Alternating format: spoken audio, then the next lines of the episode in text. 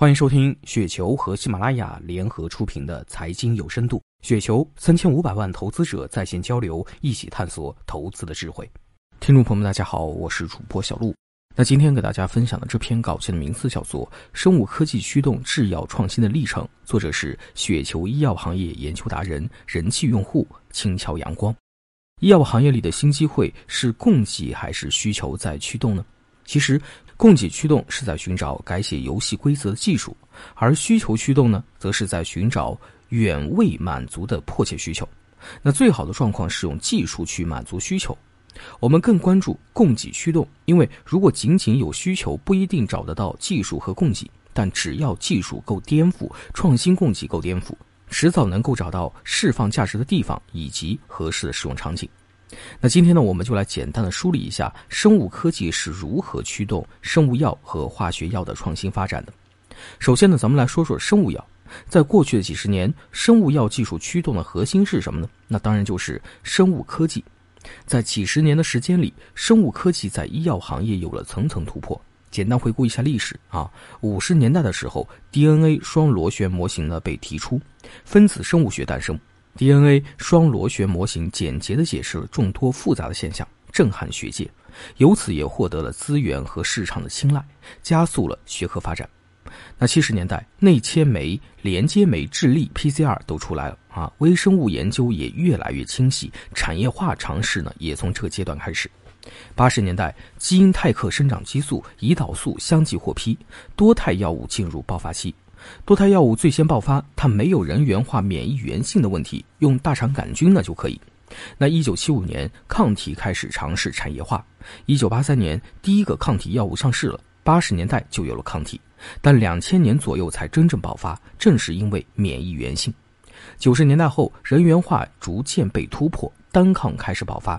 因为最初的限制瓶颈被解决了，单抗行业刚打开的时候，大家尽情的去筛临床价值好的靶点。那比如说现在的药王阿达木单抗，未来的药王 PDE 单抗，一个是下调免疫系统治疗自身免疫性疾病，一个是上调免疫系统治疗肿瘤。但是包外靶点毕竟是有限的，筛到一定的程度，好靶点就筛的差不多了。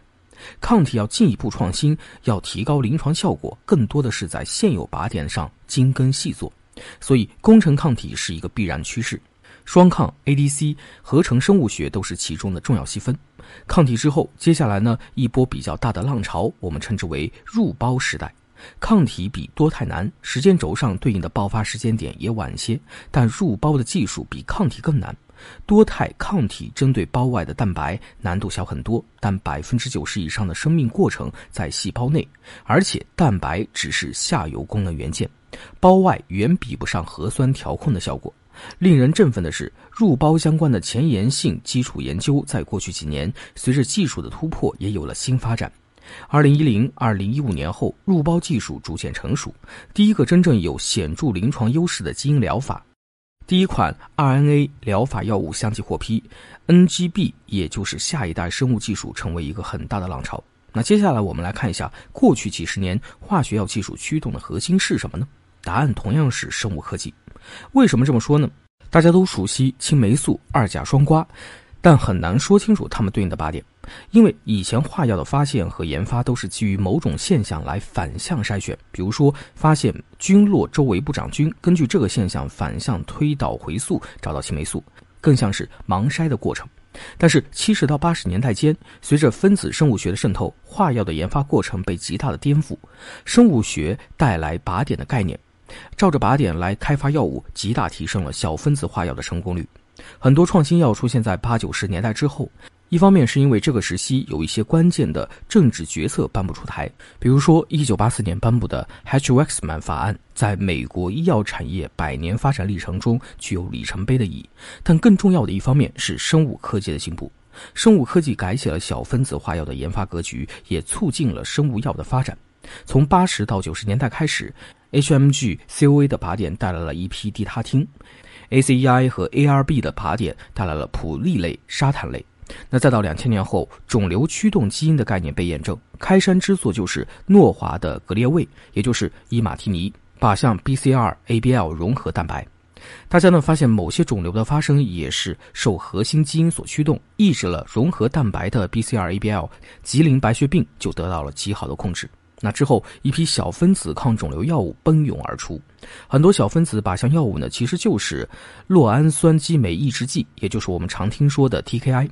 比如典型的在膜上的 EGFR，贝达的艾克提尼，在胞内的 BTK 抑制剂，诺城健华的奥布替尼、JAK 抑制剂、辉瑞托法替尼等，还有一类较大的多靶点激酶抑制剂。比如说恒瑞的阿帕替尼，这也是一个比较大的浪潮，相关的上市公司呢非常的多。